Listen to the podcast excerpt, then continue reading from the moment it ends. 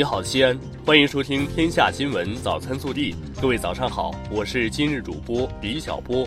今天是二零一九年十二月二十二号，星期日。首先来看今日要闻。近日，省交通运输厅发布通告称，鉴于当前陕西大量 ETC 储值卡用户还未及时转换记账卡，为保障 ETC 储值卡用户正常出行，经研究决定，ETC 储值卡延期至二零二零年三月三十一号停止使用。本地新闻：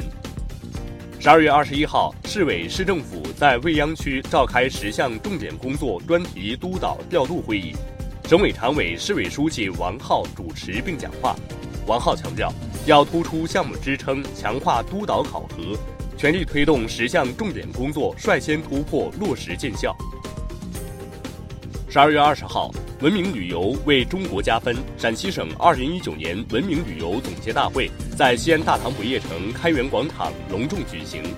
总结大会上，我市荣获最具历史文化底蕴文明旅游城市称号。二十号，省统计局发布数据显示，一至十一月，陕西规模以上工业增加值、固定资产投资增速有所加快，消费市场稳定运行，财政收入增速略有回落，金融存贷平稳增长，经济整体保持平稳运行态势。十二月二十一号，陕西省大气污染公众监督员项目启动仪式在西安举行，我省首批二十五名大气监督员上岗。今后将通过他们的监督举报，吸引更多公众参与蓝天保卫战。寒假将至，高校学子将陆续返乡。为方便学生乘车，不让非法营运车辆钻空子，西安纺织城客运站开展寒假校园直通车服务，安排客运大巴开进学校接送学生。记者从省应急管理厅了解到，十二月八号至二零二零年一月二十八号。我省对危险化学品、烟花爆竹生产、经营、储存、运输企业、煤矿、非煤矿山、金属冶炼企业以及宾馆、商场等人员密集场所经营企业开展专项执法行动。昨日早晨七时许，西安消防自强西路中队接到幺幺九指挥中心指示，辖区龙首北路天竺综合大厦突发大火，情况紧急。消防战士迅速赶到现场处置火情。在现场发现起火的区域位于大厦十楼的一户住宅，情况危急，消防人员冲进火场灭火，并寻找是否有被困人员。最终大火被扑灭，但楼内一对母女不幸身亡。冬季火患风险增大，消防提醒广大市民安全用电。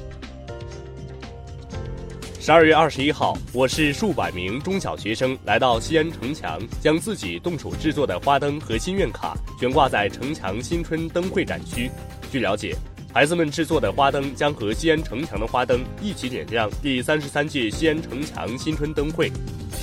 西安城墙景区通过认购这些孩子们制作的花灯，将认购花灯的善款用于购买相应物资，并送往山区学校，帮助那里的留守儿童，为他们送去温暖，献出爱心。国内新闻：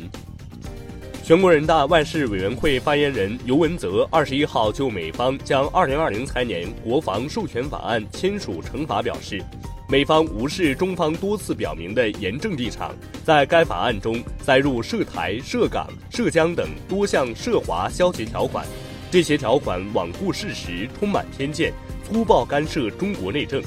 我们对此表示强烈不满和坚决反对。全国扶贫开发工作会议十九号至二十一号在北京召开，中国国务院扶贫办主任刘永富在会议上强调。二零二零年是全面建成小康社会目标实现之年，是脱贫攻坚收官之年，要一鼓作气，乘势而上，确保脱贫攻坚目标任务如期全面完成。国家互联网信息办公室近日发布《网络信息内容生态治理规定》，根据规定，网络信息内容服务使用者和生产者，平台不得开展网络暴力、人肉搜索、深度伪造、流量造假、操纵账号等违法活动。规定自二零二零年三月一号起施行。十二月二十一号，长征五号遥三运载火箭在中国文昌航天发射场完成技术区相关工作后，垂直转运至发射区，计划于十二月底前后择机实行飞行试验任务。记者从国家航天局获悉，二十一号，嫦娥四号着陆器受光照成功自主唤醒，进入第十三月昼工作期。玉兔二号月球车也于二十号收到正常遥测信号，成功自主唤醒，科学载荷开机正常，继续月球漫步旅程。玉兔二号月球车已打破一项尘封达四十九年之久的世界纪录，成为人类在月面工作时间最长的月球车。今年以来，中国国家铁路集团有限公司在全国各地逐渐试点和推广电子客票。二零二零年春运期间，电子客票将基本覆盖全国高铁线路。十二月二十一号，港铁东铁线大学站经过逾一个月的关闭及修复后，于二十一号重新开放，为乘客提供基本服务。大学站早前多次遭受恶意破坏及纵火，车站及站内设施损毁严重。十二月二十一号上午，吉林省通化市区开往通化县方向，途经弯弯川附近发生一起交通事故，一辆载有三十七人的大客车因侧滑坠落江边。事发后，当地立即展开救援，截至发稿时，人员已全部救出并送往医院救治，六人经抢救无效死亡。针对媒体报道的河南省虞城县初中生在课间发病离世。父亲质疑孩子昏倒前或遭他人殴打一事，河南虞城县官方二十一号发布通报称，当地已成立联合调查组对此事展开彻查。近日，深圳警方查处了一家疑似以课程培训和企业营销为幌子，从事诈骗和传销活动的公司，抓获了多名在网络上流传很广的所谓成功学和营销学的大师，涉案资金超过两千万元。二十号考研前夜，南京某学校食堂免费为考研学子分发印有数学、英语等考试重点的考研蛋糕，意在让同学们把知识吃进肚子里。腹有诗书，考试胸有成竹，祝福考研成功。暖新闻。近日，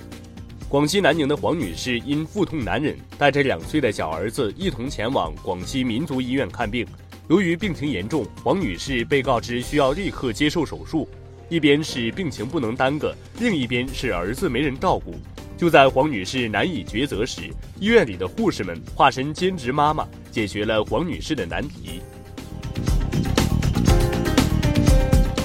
微调查：近日，在河南开封，一学校用打油诗的方式禁止学生冬季卷裤腿、裸露脚踝。学生在校园跑操时会有学生干部检查，老师称冬季裸露脚踝对身体不好。作为学校，不仅要传授知识，还要教学生保护好身体，已经实行四五年，家长们表示支持。对此你怎么看？更多精彩内容，请持续锁定我们的官方微信。明天不见不散。